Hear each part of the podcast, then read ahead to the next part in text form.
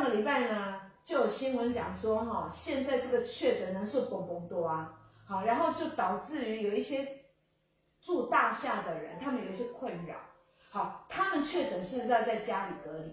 好，要在家里隔离，好，现在政府新规定嘛，在家里隔离就可以了。问题是，他隔离他不能出去买菜，他不能做什么？他是不是要叫外送？好，他要叫外送。好，那外送来的时候呢，这个外送来到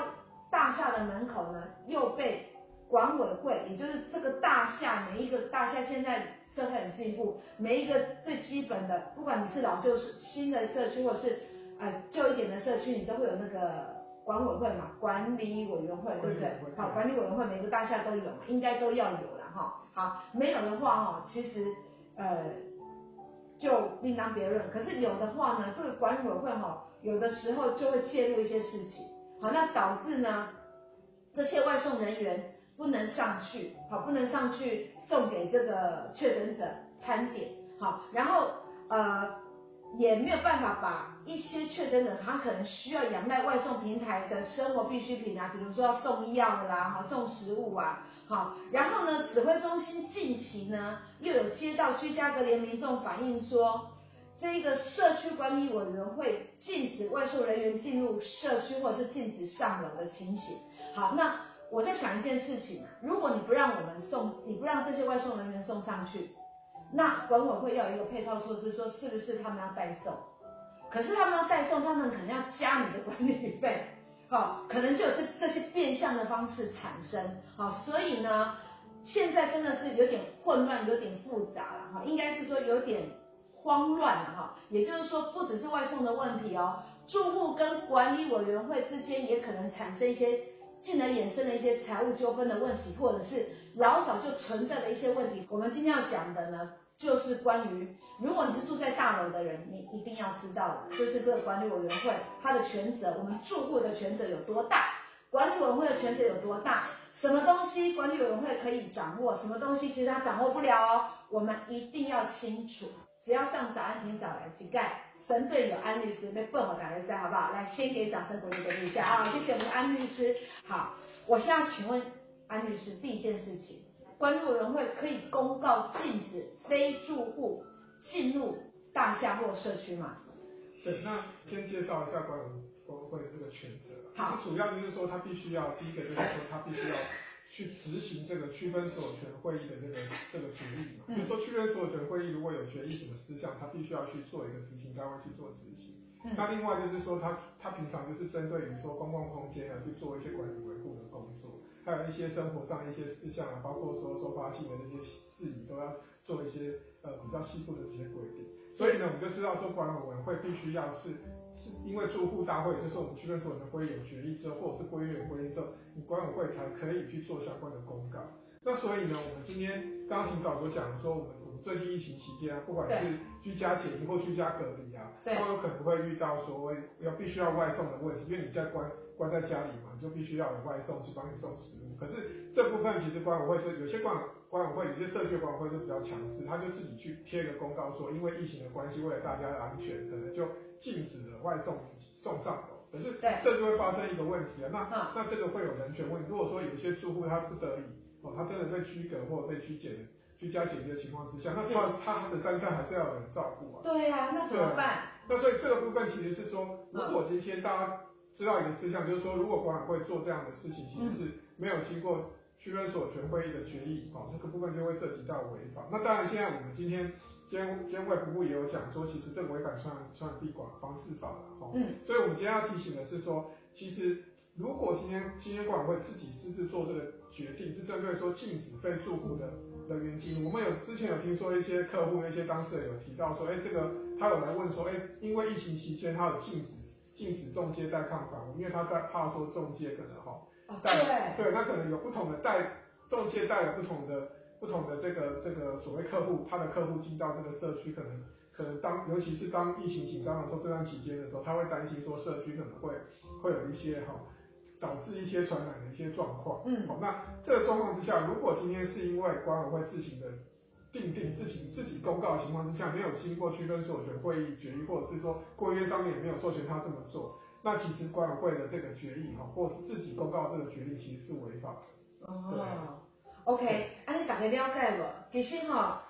如果是管委会他自己私自没有经过所谓的区分所有权人会议，是不是住户大会啊？对，就是我们讲是不是住户大会。就是我们讲的住户大会啊，这个专有名词区分所有权人会议哈，就是所谓的住户大会。因为其实管委会是来替住户服务的。对。好，我们讲白一点就是这样。所以如果这个管委会呢，他自己私自去禁止的话，其实是违法的。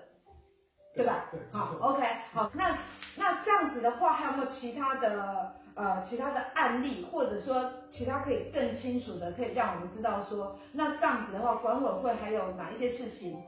做出来其实是不妥当的？他如果私自做哪些决定是不妥当的？对，就是说这个部分其实就是说，我们大概提到说，甚至说，哈，我刚刚讲到说，今天可能是要求说，今天对中介啊，如果说粉丝本身有当。自己当中介，可能有些社区他自己就规定说，啊，疫情期间他因为因为你进来之后，他要加收你清洁费。他说因为要有人进来帮你消毒，可能就真的加收这个清洁费这样的一个规定。其实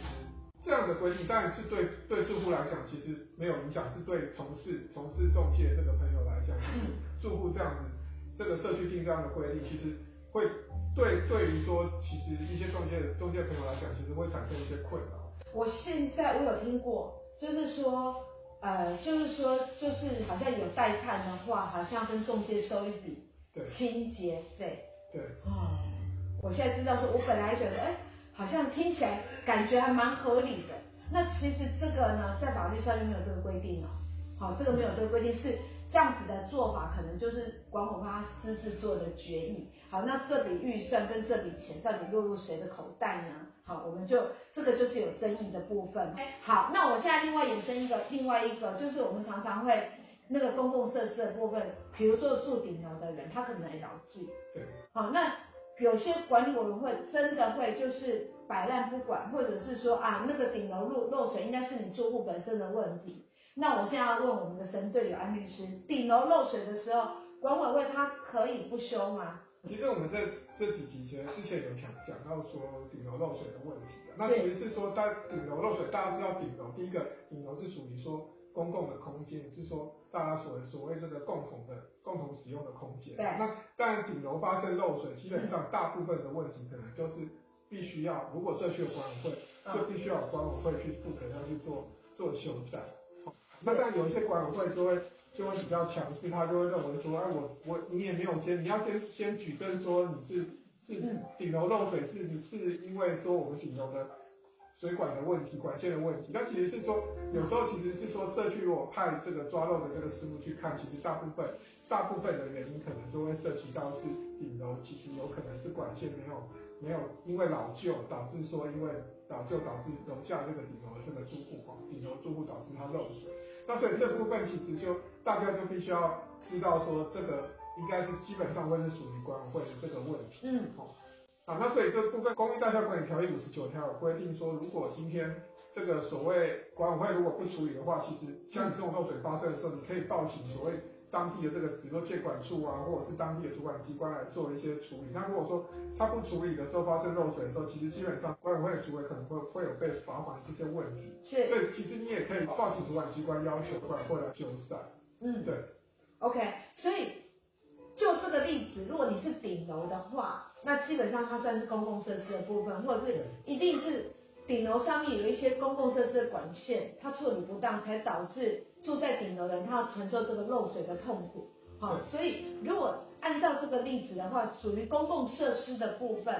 我们住户如果管委会他不处理，那其实可以直接报请当地的主管机关处理。好，那如果说这个是这个就是直接就是报请当地的主管机关，那刚才有说过，我记得安律师刚才有讲说，其实我们住户我们要把握那个。追询问就是说住户大会了哈，对对对。好，那有没有一个更广和的方式，就是说我们在那个报请当地主管机关处理的时候，其实我们可以先参与这个住户大会，让这个住户大会就是把这件事情先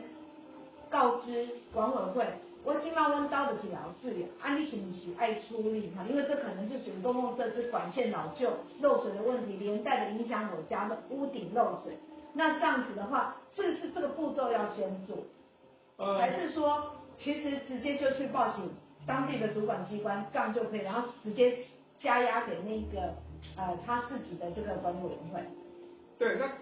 刚提早讲，但是我们是说，如果今天其实，因为其实住户大会所谓，或者是说区选会，其实今年才开一次。是。你说你今天通常是，我基本上大家知道是三月，一般是三月到五月之间会开的。那这个疫情期间，我觉得都延后，或是改采线上会议的方式进行。好。嗯。那我刚首先做第一个方法，就是你可能已经区选会，你可能要得到明年才开。你可能就先跟主管机关讲说，我确实顶楼就是修理，那我请抓漏师傅来看，你是确实也是是顶楼的问题，顶楼就是必须管会去做，那这时候你就可以让主管机关来，或者主管机关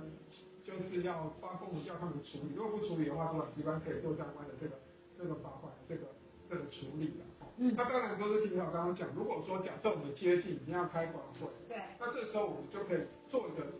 今天在在开会之前，你可以做一个提议，说我们要提议说，你顶楼漏水是管会要做做修缮，或者是说你今天在开区权会的时候，你做临时动议，哦，让住户去做一个决议。但我建议是说，还是提前让让其他的住户知道，否则你今天如果住户不知道你家漏水，那你可能发做临时动议的时候，可能到时候要通过这个决议的这个可能性。也会是很低，因为你临时动议到后面，其实前面住户听一听，他听得早就走了。所以我建议说，如果今天接近了要开区权会的情况感觉，漏水，有可能就是直接提案，你就是直接发一个，你你每一户你就寄一个通知说啊，你可能就是寄给他们，就要信箱跟他们讲说，哎，我今天要我顶楼漏水，请大家主持公道，请大家帮我同意说今天管会要做修缮。好，那这样子，如果说邻居知道你的声音，也知道说顶楼。漏水确实管委会要做修理的话，那或许管委会区权人做这个决议通过之后，其实管委会我想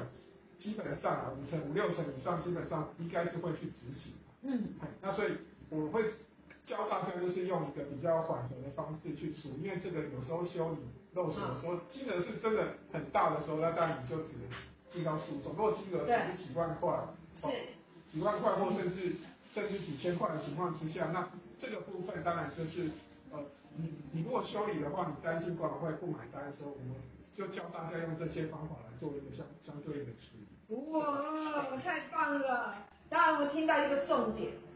就是我们自己要主动出击。好，那个主动出击就是你可以在开这个住户大会的时候，先前呢，好就把你的需求，你的需求，然后请很多就是请你的住户去帮忙。好，你要投递信箱的方式也什么的，提前的在开住户大会之前，让他们告，让他们知道说有这件事情，你家遇到这个事情是属于公共设施的问题，所以请大家帮忙在开住户大会的时候决议通过这件事情，好，让管委会呢正视这个问题，安解吧？对，对，好，OK，哇，所以这个是一个方法，那你可以很和平、很和缓的解决，因为有时候我们临时讲，或者是说。呃，管委会他们也搞不清楚状况之下，说他们可能有他们的立场，